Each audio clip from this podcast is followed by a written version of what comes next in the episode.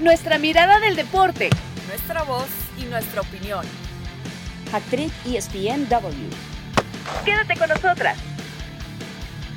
Hola, hola, bienvenidos. Esto es Actriz ESPNW. Este es el capítulo 88, como todos los viernes, con el gusto de saludarles. Marisa Lara y Caro Padrón. Bueno, hoy, hoy somos un doblete, Marisa. No somos un actriz, pero bueno. pero vamos a hacer unas paredes, Caro, así que no te preocupes. Ah, te paso el balón y ah. me lo regresas. así es, así es, me gusta, me gusta. Pero bueno, hay, hay mucho que conversar porque esta semana hubo eh, Champions, hubo Europa League. Y además hubo, no sé si decir algunas sorpresas, por supuesto la eliminación de, del Barcelona, el modo que cae en Old Trafford, ya, ya estaremos hablando de eso específicamente, pero lo que sucedió además en Anfield, un Real Madrid que iba perdiendo 2-0 Marisa en los primeros 15 minutos y demuestra ese cliché de que, bueno, que el Madrid, su competencia fetiche, pero realmente este Real Madrid, cuando se recompone, este Real Madrid cuando se enchufa, realmente es una máquina. Lo había dicho Klopp. Bueno, obviamente esta versión del Liverpool me parece que dista mucho de, ser una gran versión de, del equipo de club, pero pues evidentemente que te marquen dos goles en 15 minutos y en un lugar como en Anfield y que tú logres remontar y prácticamente para mí sentenciar la eliminatoria eh, habla mucho de, las condiciones, por lo menos en Europa, que tiene en este momento el, conjunto de, de Ancelotti. Sí, sí, sí, es, eh, la verdad es impresionante, ¿no? Creo que fue el partido, ¿no? De la semana y seguramente el partido de, mucho tiempo porque eh, pues ya había demostrado el Real Madrid que tenía pues remontadas, ¿no? Pero es la primera vez eh, que lo hace, pues con esta desventaja fuera de casa, en un partido con mucha emoción, en un partido donde parecía que pues algo podía dar más el Liverpool, sin embargo se quedó pasmado, se quedó, no pudo, no pudo con este Real Madrid que está jugando de una manera espectacular. O sea, está, jugando de una manera espectacular y además con jugadores que han sido clave, con jugadores como eh, Vinicius Junior, que me parece que por fin está en plan grande, por fin está haciendo bien las cosas después de que esa primera temporada no le fuera nada bien, se, se lastimara, eh, después de a poquito que fuera viniendo con tres goles en su, segunda temporada. Y bueno, pues eh, ya en esta, en esta última, donde logra entender el sistema de juego del Real Madrid, donde hace 17 goles, donde mete cuatro en Champions, uno en la final. O sea, ¿por qué destaco todo esto? Porque me parece que Vinicius Junior está haciendo una ya una pieza fundamental del Real Madrid y no hay que dejarlo de fuera dentro de este funcionamiento y por supuesto de que haga todavía más letal el ataque del el Real Madrid, ¿no? Pero eh, sin duda ha sido una remontada que todos eh, tenemos en la mente y si quedaba duda y si quedaba algún elogio por, eh, por no darle o por falta de darle, pues bueno, creo que no deja a lugar a dudas nada el Real Madrid con esto que acaba de hacer ante Liverpool. No, y, qué importante lo que mencionas de Vinicius, y sobre todo yo siento ahí el, peso de Ancelotti, ¿no? Porque llega al equipo de alguna manera, a mí me parece que, es un gestor de vestuario maravilloso, Carlo Ancelotti, eh, recompone el camino de Benzema, no sé si, si recupera al francés, pero sí lo, convierte en su mejor versión, en un punto en la carrera de un futbolista en donde realmente viene el declive, ¿no? Y, ahí dices, a ver, se convierte eh, eh, Karim Benzema en, un jugador top, se convierte en el gran referente, eh, logra hacer muy bien la transición de asistidor, de, acompañamiento, de, del Robin de, Batman cuando, cuando estaba Cristiano, y asume el protagonismo. Me parece que además empieza a nutrir muchísimo a Vinicius, eh, Vinicius le asiste, logran realmente hacer una dupla distinta. Y de hecho, cuando falta Karim Benzema, pues lo, lo mencionado, yo creo que al principio uno veía como un Vinicius como muy dubitativo, ¿no? Como que le faltaban ciertas condiciones, sobre todo de la seguridad que debe tener un delantero referente de un equipo como el Real Madrid, pero bueno, estamos hablando de un chico que además es muy joven, que además tener tu primera gran experiencia, tu primera pegada en Europa, en el Real Madrid, eh, habla evidentemente de, lo que puedes hacer, pero también de, de, lo mal que te podría ir, ¿no? Es como una, como una moneda ahí que, que puede caer de cualquier lado, ¿no? Y yo sí siento que, que Carlos Ancelotti le da esa confianza, lo nutre, lo pone con Karim Benzema, le aprende, eh, se forja camino y, está en, plan grande además, en una temporada en la que le han criticado, en la que ha sido objeto de, insultos racistas, en la que le ha pasado mil cosas y, creo que se ha, se ha conseguido ¿no? en todas las dificultades. Y además eso, Marisa, yo, yo no sé cómo tú ves la, la vuelta, pero muchos decían, realmente el Real Madrid en su casa, después de lo, de lo que hizo, con lo difícil que evidente va a ser marcarlo, con, con, lo bien que aprovecha cada oportunidad. Bueno, hay que, hay que hablar de, del terrible error de Allison, evidentemente, que termina regalándole un golazo al, al conjunto del Real Madrid. Y, y, los errores puntuales, porque aparece Courtois, se equivoca, pero, pero luego el, el, Madrid como que tiene esa, esa, para mí además esa gestión, Marisa, de, de los 90 minutos, ¿no? De, de, ok, puedo ir perdiendo los primeros 15, puedo irme incluso en la primera parte abajo, en algunos casos, pero logra como mantener el, pulso y la tensión durante todos los 90 minutos, que eso me parece además maravilloso porque no todos los equipos son capaces de hacerlo. Sí, de acuerdo, de acuerdo. Eh, no es eh, el, manejo del tiempo y sobre todo eh, estamos hablando de una parte técnica, una parte táctica en el campo, hay un manejo de tiempo, pero también hay un manejo mental impresionante que tiene el equipo, ¿no? Creo que ha demostrado que a veces incluso en circunstancias adversas suele sacar su mejor versión. Eh, Carlo Ancelotti, que es un tipo que sabemos que tiene una mentalidad fuerte, que va por ahí por la vida, no importándole eh, que, que, hablen mal de él, que digan justo, y, que pues ha venido a ganar y lo ha dejado claro que lo único que le importa es que el Real Madrid gane si esto le va a llevar críticas o no le va a llevar críticas, eh, esto que si el otro, al final creo que termina por no, no importarle. Es una eliminatoria que pues el mismo club dijo, ¿no? Que parece estar ya definida, eh, con un equipo de Liverpool que no reaccionó, que quién sabe si reaccione, porque además hacerlo de visita en lo que sabemos que va a ser ese estadio, ¿no? Eh, eh, lo que va a ser el, el, Bernabéu con toda su gente, obviamente creo que uh -huh. va a ser muy complicado, ¿no? Y, y eso también, eh, que hayan ganado en el mítico estadio de Old Trafford, pues también habla de el poderío que trae este equipo. De verdad que sigue sorprendiendo. Yo pensé que quizás ya no iba a haber más sorpresas después de, de la última Champions, eh, que, que, que, quizás había sido como un momento, ¿sabes? Pero no, demuestra este Real Madrid que, que está para ganar lo que le pongan enfrente, aunque uh -huh. bueno, pues también han dicho que eh, no pueden ganarlo todo, ¿no? Pero evidentemente el ojo, el ojo está puesto en conseguir sí.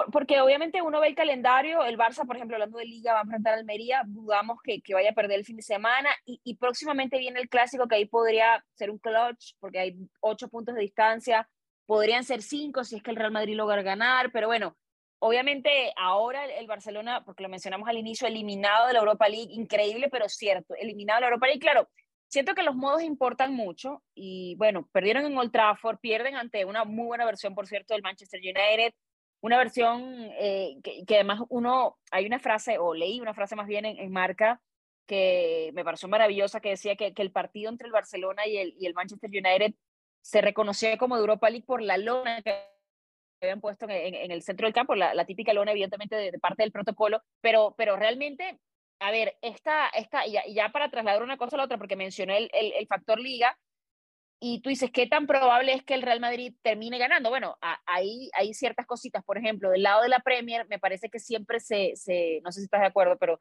yo tengo la, la, la sensación de que los equipos a veces se les exige, mira, hay que ganar la Premier y que la Champions no importa tanto, ¿no? En el resto del continente, y yo creo que en el resto del mundo, la visión es que, que Champions mata todo, ¿no? Que es como el gran trofeo que puedes ganar y que, que es más difícil, evidentemente, por el nivel que hay en la, en la competencia lograrlo, ¿no?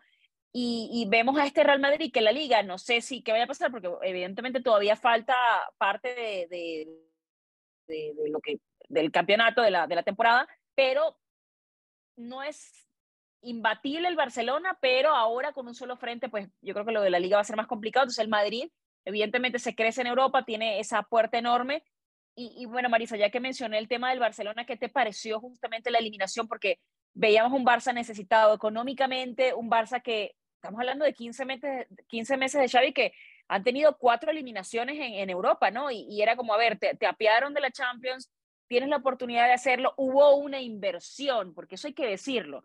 El Barcelona invirtió, que es un equipo joven, sí, que tiene evidentemente muchas piezas jóvenes, que va por un buen camino para recomponer, sí, también, también es cierto, que va de primero la liga, pues sí, lo acabo de decir, pero sí siento que, que dejan esa, esa como tarea pendiente, sobre todo cuando por lo menos eh, hiciste el trabajo complicado en el Trafford, que fue adelantarte en el marcador, empezar ganando eh, y cerrar el descanso con esa ventaja que pudo haber sido de más de dos por esa, esa que falló Sergi Roberto y, y, que sí, pero, pero sí da la sensación eso, que, que este Barça como que tiene momentos donde le falta constancia. Puede tener uno, una primera parte como lo hizo ante el United muy buena y se te cae en algún momento y, termina pasando errores, termina eh, dejando de presionar algunos balones y te, y te cuesta el partido. Sí, sin duda, ¿no? Eh, hay, hay puntos que destacar, ¿no? Que sí llaman la, atención. Evidentemente, pues hubo una falta de contundencia por parte del Barcelona en, un par de ocasiones que pudieron eh, haber empatado ese partido o incluso que, bueno, pudieron haberle dado una mayor ventaja, ¿no? El peso o la responsabilidad de, de Robert Lewandowski en el equipo es, es mucha, ¿no? O sea, quiero decir, si, si Robert no anda o si Robert falla, bueno, no hay, no hay ese gol eh, por parte del equipo de Barcelona. O sea, esa falta de contundencia que han tenido, creo que les termina pasando factura, no solo en este partido, sino como que en general les ha faltado tener, eh, no sé, a lo mejor mejor acompañamiento para Robert, algo que pudiera ayudarlo, porque insisto, si toda la responsabilidad recae en él y ese día que sabemos que es, un, es un crack, pero si ese día no, no por algo no mete el balón, bueno, pues eh, Totalmente. la derrota con el, el, equipo del Barcelona. Marisa, te, voy a interrumpir, te voy a interrumpir rapidito porque me, me, me, llama la atención lo que dices, porque realmente te parece, por ejemplo, que el Barça debería estar buscando un sustituto también, porque estamos hablando de un Robert Lewandowski que tiene cierta edad y que si tú estás hablando de un proyecto futuro, pues deberías ir como de evaluando opciones para, bueno, obviamente con lo que te permite el mercado, ¿no? digo que necesite ser en el, en el verano, pero como para ir viendo y perfilando de, bueno, a ver, ¿cuántos años me va a durar Robert Lewandowski? Porque además no está en buen nivel ahorita, después del Mundial como que vino a la baja, y tener como una opción allí, porque bueno, tienes a, a los Ansu Fati, tienes ciertas piezas, pero Ansu Fati se lesiona demasiado también, y hay, y hay ciertas condiciones que deberías tener como una, como una cartita ahí también bajo la manga, sentada en el banquillo. Sí, sí, me parece que justo esto, ¿no? Porque las lesiones terminan eh, pesando, ¿no? Y el mismo Xavi lo, lo, reconoce que las lesiones terminan pesando en su equipo, que, que, no estuviera Gaby, que no estuviera Pedri, el mismo Dembélé, que quizás es el que le hizo falta al equipo, ¿no? Para tener mayor contundencia. Creo que por ahí sí tendrías que estar cultivando a lo mejor a alguien que pudiera ir acompañando. Y, y son odiosas las comparaciones, pero me voy a referir a, Real Madrid, lo que veníamos diciendo de, de Vinicius Junior, ¿no? Una apuesta de un joven brasileño que le dieron el tiempo, le dieron la adaptación, que, se que estaba rodeado por los mejores delanteros y que bueno, también le tuvieron paciencia, lo supieron llevar y he ahí el resultado. Sí creo que debería de venir alguien también eh, que pudiera eh, suceder en algún momento, quizás a Robert, que pudiera irlo acompañando, que pudiera irle aprendiendo porque bueno, bueno, tenemos a Dembélé que es un tremendo jugadorazo también, pero ¿qué pasa si se lesiona, no? Como fue en esta ocasión, o sea, no tienes quien venga ahí. Creo que sí hace falta todavía apostar por alguien más en esa posición que, que pueda acompañar, que pueda eh, ser cómplice también de, de, Robert y que puedan formar una dupla también explosiva. Creo que eh, sí falta eh, apostar un poquito por el futuro, apostar también eh, por tener una mayor combinación hacia adelante. además el, Barça lo ha hecho en distintas posiciones, porque si revisamos el, los nombres, pues son nombres de, de, jugadores muy jóvenes, los Gavi, los Pedri, Condé, que sí, en fin, hay, hay como una lista larga de, de esta generación nueva, pero yo creo que sí es una posición en la que pues hay que ahondar un poquito por eso, porque mencionaste también el tema de Dembélé, que, que yo no, no lo toqué, y también es un jugador que, a ver, primero con los coqueteos de irse, con, con algunas situaciones en las que es que no sabes por, por dónde te va a salir el, el, muchacho, ¿no? O sea, que ha estado en momentos disgustados con el club, que toma ciertas, me parece, conductas que son bastante reprobables en, en un futbolista, y bueno, que al final se queda por, por las circunstancias que hayan sido, pero que también tiene una alta, un alto índice de lesión. Entonces, ¿cuándo puedes contar realmente con esto? Entonces, yo sí siento que es momento de, de ir pensando a futuro y de, oye, ir ahondando por allí a ver qué hay eh, en el panorama, ¿no? Porque te, puede, te puede pasar lo de lo que pasó con Haaland, que al final, que si el Madrid lo quería, que si el Barça lo quería, bueno, terminó en otro equipo, ¿no? Entonces, ¿cuántos, cuántos, cuántos futbolistas de élite que puedan encajar en el Barça o en el Madrid hay, es que son contados también, ¿no? Los perfiles. Claro, y, y, bueno, y se entiende, ¿no? La llegada de Robert Lewandowski, que es un delantero hecho y derecho, ¿no? Un centro delantero hecho y derecho comprobado con goles y todo, y se entiende porque lo necesitaba sí o sí el Barcelona para no hundirse más, para no morir eh, sin, en el ataque, o sea, se entiende, pero claro que eh, tendrían que estar pensando en una apuesta eh, que pueda ser rentable para el club en los próximos años. Y también me llama la atención, Caro, que en ocho partidos han recibido 14 goles, o sea, ¿qué onda con la defensa del Barcelona? No, pero, pero además eso, en, la, en, la, liga venía muy bien en, en, cuanto a la defensa, pero es que en Europa no, no sé qué le pasa al, al, a su, la versión europea del Barça es muy inconstante. Claro, no es lo mismo enfrentarte a, a eso, a la Almería y al Elche que, que cruzarte con, con un equipo como el United, por ejemplo. No, en el partido del Manchester United, el gol, el gol no, recuerdo si fue el primero o el segundo, que viene de una serie de rebotes. La defensa no logra, meter, con ocho elementos dentro del área, no logran sacar ese balón primero a un costado, el balón lo roban, sale al medio campo, rechaza una, rechaza dos y la tercera viene para adentro. O sea, un equipo donde tienes ocho defendiendo y no puedes sacar ese balón ante el ataque de cuatro, pues bueno, me parece que habla y, y, es preocupante, por supuesto, que sí. los goles de esta manera en una competencia. No, y, Marisa, Marisa, al final eh, Xavi decía, no, bueno, es que tenemos que aprender a presionar balones. Yo, yo comentaba ayer con Miguel Ángel Briceño en por en los cortes, le decía, bueno, si a estas alturas, tu, tu, no sé si decir excusa, tu justificación más bien, es que, que hay que aprender a presionar ciertos balones. A un jugador del Barça no está para aprender a presionar, ir a presionar ciertos balones en ciertas situaciones. Está para demostrar porque está jugando en el Barcelona. Yo dije, bueno, pero bueno, como dicen cada quien, Marisa, hay que hablar también de, del próximo Mundial Femenil, seis selecciones de la CONCACAF, en las que no está la selección mexicana. A ver, ¿cómo, explicar primero la ausencia? Bueno, hemos hablado mucho de, de, los desastres que hay evidentemente en la federación, ya, ya la sub-17 masculina acaba de clasificar el próximo Mundial de Perú, lo hizo justamente esta semana, eh, sellando ese pase, metiéndose a semifinales del torneo. Eh, pero, pero da la sensación de que con todo lo que se ha hecho en la liga, con toda la inversión, con todo lo que realmente se ha hecho de, referencia eh, en la Liga Femenil MX, obviamente, evidentemente era un fracaso la ausencia de México, pero ¿qué esperar de, de, esta selección? Porque, bueno, por lo menos ya han habido cambios, aunque sean las convocatorias recientes. Sí, bueno, eh, vamos a poner otra vez el dedo en la llaga de esta dolorosa eliminación de la selección mexicana en un nuevo formato, evidentemente para CONCACAF, donde por primera vez iba a haber más boletos.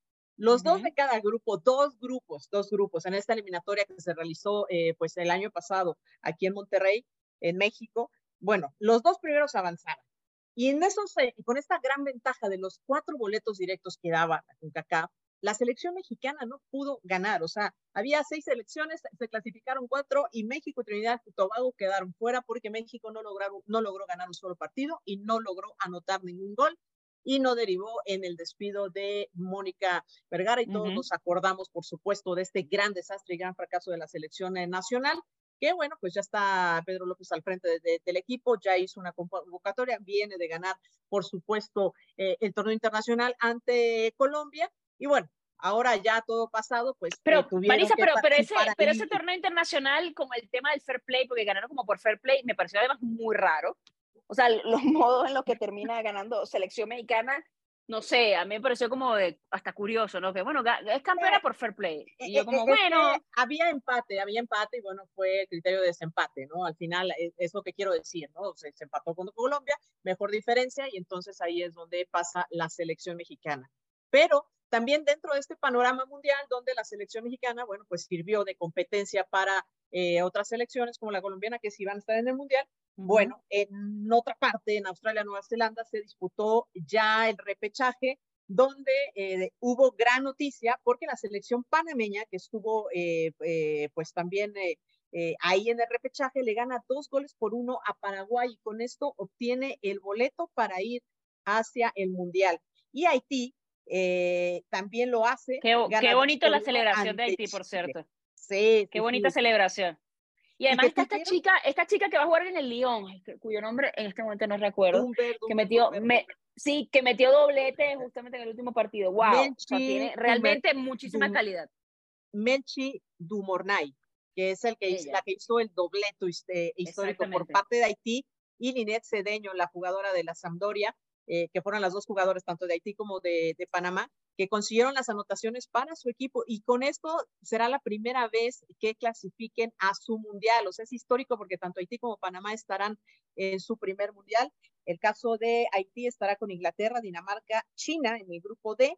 En el grupo E estará Panamá con Francia, Jamaica y Brasil. Ahí se encontrará, bueno, con las otras jamaiquinas, las otras de la CONCACAF que estarán en el Mundial. Y bueno, pues obviamente estará Panamá, Haití, estará Jamaica, estará... Bueno, Marisa, Estados Unidos, que es la, la, defiende el título y que es por supuesto la, la selección favorita, porque bueno, sabemos lo que, lo que es capaz de hacer Estados Unidos, las referentes que trae, el programa además de, de, fútbol, porque además en Estados Unidos realmente el fútbol, hablando del soccer, el referente es la selección femenina, es la que más vende, es la que más dinero genera de transmisión televisiva, es un caso como muy, muy atípico, pero muy sui generis, pero realmente es un caso de éxito que yo creo que habría que echarle un ojo al, al modelo que tienen para imitarlo, porque me parece o sea, nunca han tenido una generación que tú digas, esta generación, no, siempre tienen como, como referentes históricas top que, que siempre terminan eh, haciendo un equipo súper competitivo. Entonces eso me parece a mí eh, maravilloso. Ojalá que, que, de este lado, porque siempre hablamos de, de marcar, marcar pautas, de lo que significa la zona de la CONCACAF, pero yo sí siento que si ves que el vecino está haciendo algo bien, reúnete, chécale, ve qué está haciendo y qué estás dejando de hacer tú, sobre todo cuando en el caso de México, pues las cosas quizás no han salido como, como han estado planificadas. Y, y ahí nada más eh, para puntualizar ese comentario, eh, eh, para los que no saben y los que sabemos, bueno, pues lo decimos, ¿no? El fútbol eh, femenino en los Estados Unidos se practica desde muy chicas, en los colegios, después obviamente a nivel intermedio y a nivel universitario está la NCAA, que es donde desarrollan este, este fútbol, por supuesto, tanto femenil como varonil, pero con un mayor impulso en la parte femenil. Y esto ha sido un gran respaldo desde hace años, ¿no? Sí, totalmente. Hace tiempo que vienen con esto. Y bueno, ahora también eh, lo que ha sido la, la Major League Soccer ha apostado también por tener ya academias, por fijarse en escuelas, por estar haciendo y tener una estructura que viene desde abajo también para eh, captar talento. ¿A qué voy con esto? Que claro, se están copiando un, modelo tan exitoso como lo es el fútbol femenil en los Estados Unidos y bueno, también ya están trabajando a nivel liga, a nivel federación para cada vez más ir sacando los talentos que tengan también, además, eh, ya tienen una segunda división en la Major League Soccer y ahí bueno, pues ahí están mandando como, como las de ligas menores en, en, el béisbol, los mandan a que agarren esa experiencia para después traerlos a su liga y de ahí lanzarlos hacia selección o hacia Europa. Creo que eh, se están haciendo ya mucho mejor las cosas a nivel soccer. Totalmente desde hace unos 10 años para acá, pero que se está notando justo en el año pasado, ya como que hubo muchos frutos jugadores a Europa, entonces sí, creo que están apostando por el fútbol en los Estados Unidos varonil y con esta selección femenil que ha sido un gran ejemplo pues para toda la nación y para todo el mundo. Totalmente. Y ahí es, hablas de planificación, de estrategia que la tienes, de proyectos a largo plazo, de cómo la infraestructura y cómo las decisiones de, de, las, de los federativos terminan impactando no solamente en la liga, sino en todo, y ese todo termina impulsando a selección. Entonces, que además lo que mencionas es, ya para cerrar, lo que mencionas es válido y, es, es, como un hecho. En Estados Unidos, el fútbol femenil, o sea, se juega mixto en los colegios de pequeños. O sea, es como de, no es una cosa cultural de, todavía nos falta quizá nosotros a, nivel cultural romper esos viejos esquemas de esto para esto y, y, los roles de género y todo aquello, ¿no? Y sobre todo en el deporte. Entonces, bueno, hay que, hay que mirar lo que están haciendo los vecinos porque evidentemente son top en fútbol femenino. Nosotros vamos a hacer una pausa en ESPN Hat Trick. Ya regresamos porque hay que hablar, pues nada, de la contratación del Tuca Ferretti y de otros cambios en la liga y en la Federación Mexicana. Ya volvemos. Hat Trick ESPN W. Regresamos a esta edición de ESPN Hat Trick, eh, como cada viernes, para conversar, Marisa, porque lo habíamos hablado la semana pasada no se sabía que iba a pasar en Cruz Azul. Esto era como un reality donde todas las semanas había un favorito para el cargo, donde se entrevistó mucha gente y al final el Tuca Ferretti fue presentado oficialmente el día de ayer. Contrato indefinido, contrato por objetivos. Eh, se le vio ilusionado el Tuca Ferretti de, bueno, de regresar a un equipo con, con, con ciertas cualidades como para, eh, en Bravo, evidentemente por la nómina que tienes, me parece que tenía muchas limitaciones y sobre todo para hacer el tipo de fútbol que le gusta hacer al Tuca Ferretti, pero ¿qué, ¿qué, te ha parecido la contratación de un estratega como el Tuca, con mucha experiencia en la liga, un tipo exitoso además, ganador, eh, para acomodar esta situación de, de, que tiene en este momento la máquina? me encanta, o sea, me encanta. Eh, de repente, bueno, cuando leía la confirmación ahí con nuestro compañero León Lecanda, que eh, pues adelantaba justo esta contratación, me pareció espectacular.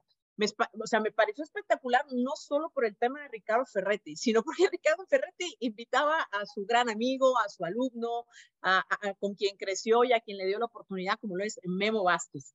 Eh, cuando, cuando supe que la dupla venía a Cruz Azul, o sea, fue, fue increíble. O sea, eh, me parece que los Cruz Azulinos hoy en día tienen, eh, tienen una razón de pensar que el equipo puede trabajar bien, que puede dar buenos resultados, ¿no? Eh, cuando tienes, o sea, ves la foto de la presentación, ves al, Cone Pérez ahí también bien sonriente, que, que va a quedar como director deportivo, ves a, a, Joaquín que también estará acompañando, que es el que conoce al interior al equipo, pero tienes a un tipo como, eh, eh, eh, que, ves, insisto, la foto y ves campeonatos con, con vemos allá el conejo, mundialista, y, y, tienes el caso de Tuca Ferretti, que ha sido N cantidad de veces campeón, Memo Vázquez, que ha sido también campeón, o sea, me parece y que, y que ellos que ya, ya, han hecho dupla ya pues estuvieron en Pumas no ellos claro, En, claro en el 2009 lograron sacar eh, campeones al equipo de los Pumas. Justo Memo Vázquez como auxiliar técnico de Ricardo Ferretti. Y aquí el gran secreto eh, que, que, que, bueno quizás muchos no saben.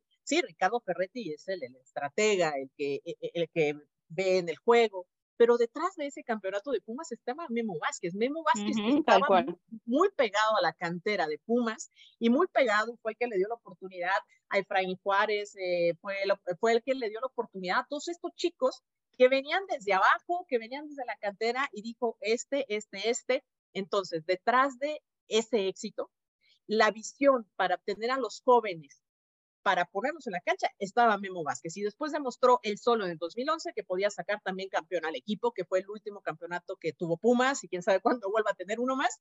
Y bueno, pues esta fórmula que no llega de nueva cuenta al equipo de Pumas, no apostaron por, no apostaron por eso, apostaron por otra cosa, pero bueno, al final me parece que pueden hacer un muy, muy buen trabajo, o sea, no estemos hablando de campeonatos, o sea, no, no, como dice Tuca, no, no, pero, no, por ejemplo, Marisa, al cielo luego, luego. Sí, no, claro, totalmente, pero la, la, barra está creo que muy baja, ¿no? En, en, cuanto a rendimiento, en cuanto a todo, o sea, estamos hablando de un equipo que, que es, le acaba de ganar al Atlas entre semana, que fue una muy buena noticia y veíamos al Tuca justamente en, en la grada. Eh, yo no sé si ha salido la noticia porque ayer León Lecanda nos contaba que estaban todavía esperando que la federación registrara los papeles para ver si el Tuca podía estar justamente el fin de semana ante la máquina. Pero bueno, eh, a la espera de, de, que suceda, ¿no? Igual está todavía, me parece que Moreno, ¿no? Que se va a quedar allí el, el, fin de semana como, como todavía interino, a ver qué va a suceder. Pero yo sí siento que el listón estaba abajo, que por las cualidades del torneo no es descabellado pensar que, que el equipo de Cruz Azul se meta al repechaje, se meta a la liguilla, ¿por qué no? Y que digo, porque obviamente el Tuca es un tipo ganador y dice, bueno, pensar en campeonatos. Yo no sé si el campeonato está para ahora, pero sí siento que es una pieza importante, una pieza de prestigio, que además me parece que él tiene mucho carácter. Eh, el Tuca Ferretti tiene un carácter, es muy disciplinado y, y, que puede en ese sentido lograr apretarle las torquitas al, al, plantel para lograr el objetivo. Y, y por supuesto, más allá de eso, pues determinar qué necesita y qué no para, para, para, ver cómo le van a armar el equipo para el siguiente torneo. Sí, y, yo creo que es algo que no se ha mencionado mucho porque todo el mundo anda emocionado por la llegada de Ricardo Ferretti, pero el Tuca es un tipo, un tipo serio, o sea, un tipo de carácter fuerte, un tipo que internamente no tiene, como decimos coloquialmente, México no tiene pelos en la lengua para decir nada, ¿no? Y si tiene que regañar a alguien, lo va a hacer, y si una situación no le gusta, lo va a hacer. Y aquí yo sí me quedo pensando en temas como el Cata Domínguez, me quedo pensando en jugadores que pues han brillado por la indisciplina, que uh -huh. vamos a ver cómo pues, terminan aceptando esto. O sea, yo creo que lo más sano sería, bueno, pues eh, tratar de meterse en la línea de la disciplina en pro del equipo, pero sí me parece que hay algunos que sí les hace falta por ahí un ajuste, ¿no? En su tema de, de, de diversión, en, su, en, el tema de disciplina, creo que sí falta sí, totalmente. ese ajuste. Ahora, otra cosa, con Ricardo Ferretti tuvo la transición de Juárez, donde sabemos que le fue pésimo, el equipo se fue, ya no digamos al descenso, porque para ya lo platicaremos, parece que nunca va más, va a regresar el ascenso ni el descenso, pero sí. este... Eh, con Juárez, bueno, pagaron la multa, le fue pésimo, ¿no? Y él lo dice y lo aceptó. Pero, que, claro, pero por eso digo que la que, transición que me... de estar en un equipo tan grande como Tigre, sí. ¿no? o sea, digo, tan grande, plagado de, de, de inversión, plagado de jugadores. Sí, totalmente. De fue un estrellazo tremendo. Y él se equivocó al pensar que iba a tener las mismas posibilidades. Entonces creo que esta transición en Juárez le sirvió mucho, lo bajó otra vez a ras de piso, a ver, espérame, ¿qué pasó? Y ahora llega en buen momento la oportunidad de Cruz Azul, un equipo que tiene muy buenos jugadores, que tiene material con qué trabajar y donde creo que sí puede hacer eh, las cosas bien. Solamente porque ahí no tenía bien el dato, siete ligas para el, eh, Tuca Ferretti, cuatro campeones de campeones, una copa y dos ligas de campeones de la CONCACAF. Es el humilde palmarés de Ricardo Ferretti ya con sus 69 años. Empatado con Nacho Treyes, por cierto, como los más ganadores, eh, tiene la mayor cantidad de partidos. O sea, un, tipo un tipo realmente que, bueno, notable, ¿no? Vamos a ver cómo le va a la máquina. Pero bueno, ya estamos cerrando esta edición de Hack Trick de viernes hay que hablar de la renuncia de John de Luis. A ver, ¿qué, ¿qué, significa la renuncia? Había una reelección después de mayo, él ha decidido no presentar su candidatura. En este momento no hay candidato, se habla de que podría ser Miquel Arriola o que quizá lo más natural sería que fuera Miquel Arriola, pero bueno, ya le corresponderá eh, a los dueños de equipos reunirse eh, y, y, ver qué onda, ¿no? ¿Qué van a hacer con, con todo esto? ¿Qué ha pasado? ¿Por qué se ha ido John de Luisa? Bueno, muchos dicen llegó Ares de Parga, había una lucha de poderes. Realmente el proyecto que él trae en 2018, la carta fuerte que llegaba era traer al Tata Martino. Ese proyecto evidentemente no prosperó, terminó de la forma en la que terminó. Y además hay un tema, Marisa, que lo lanzan al ruedo a él. Él tuvo que, salir, él tuvo que dar la cara. Eh, parece que no le gustaron las formas. El, tema de Ares de Parga y, y esa lucha de poderes parece que tampoco le ha gustado. Y después de, un par de semanas, me parece que, han nombrado al nuevo técnico, termina renunciando. ¿Qué, te ha parecido esto? Yo no sé si tú lo veías venir o, sientes, porque yo, yo lo veía venir, pero quizá lo veía venir antes. Es decir, yo pensaba que después del Mundial decía, bueno, mi proyecto no prosperó, ¿sabes qué? Yo después de mayo conmigo no cuente. Él va a seguir ejerciendo funciones en los próximos meses, pero me pareció como curioso, como después de toda la presentación y todo aquello, bueno, como que lo están dejando en algunas cosas fuera de la ecuación, no le ha gustado y dijo, ¿sabes qué? Yo me voy.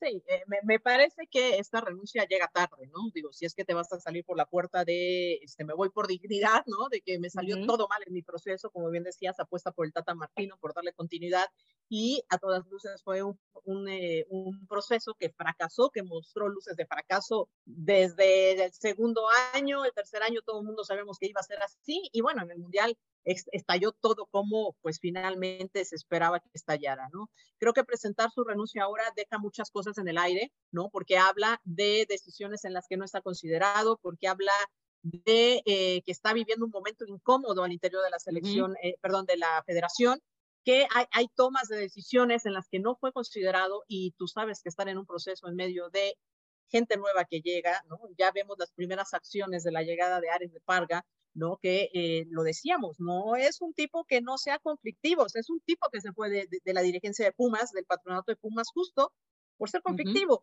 Entonces, ya vemos en las, las primeras eh, movimientos. Y ojo, no es que haya que depender de absolutamente nada. John de Luisa me parece que se tarda en ir, ¿no? Tuvo que haber dado sí, totalmente. después del Mundial y dejar la, la, puerta para que alguien más viniera a hacer el trabajo, ¿no? Sí, llama la atención eh, si pudiera ser Miguel Arreola, que creo que lo podría hacer mucho mejor que, que, que, John de Luisa, pero aquí el tema es, y lo que no se ha dicho y cosas que se han entredicho en la semana, ¿no? Que si los dueños que quedaron dentro, ¿no? De, este comité que si Salinas Pliego se está este, aliando con Irarragorri, que ya sabemos que tenían una alianza estratégica, una alianza comercial desde antes, al momento que eh, Ricardo Salinas le da los derechos de manejo del Atlas al grupo Orlegui. Así que bueno, pues ya, pero al eh, grupo de Irarragorri, sí, de este Orlegui Sports, pero bueno, que termina dándole el, el pues el manejo, ¿no? Entonces ya desde ahí vienen teniendo una relación, se vuelven a encontrar ahora uh -huh. en, otra vez en selección, ¿no?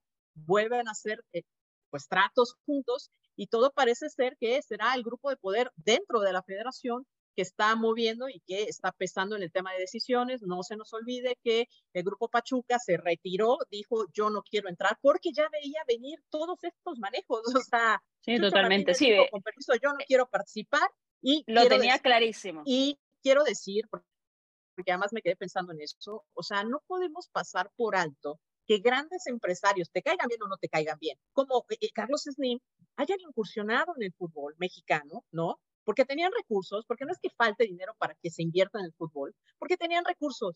Y después de un año dijeron, y sabes qué, esto de estar en el club de Toby, de que se tomen las decisiones porque yo quiero, porque yo digo, y no hay una estructura administrativa empresarial dentro, dijo, me voy. Y terminó yéndose, o sea, y, y, ha sido el caso de otros empresarios también que han estado dentro del fútbol mexicano.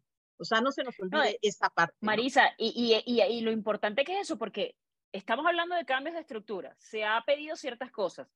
Eh, presentaron esta, este plan de, qué sé yo, unas acciones o una declaración de intenciones de cosas que se van a hacer, que no se sabe cómo ni cómo van a salir, pero que a lo mejor se hacen, no se sabe ni cuándo.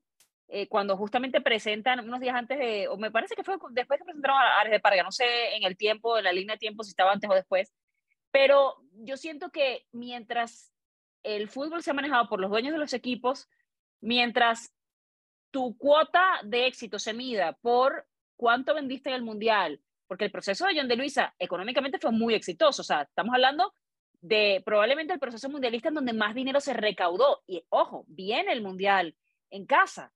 Se van a superar los números, pero seguro.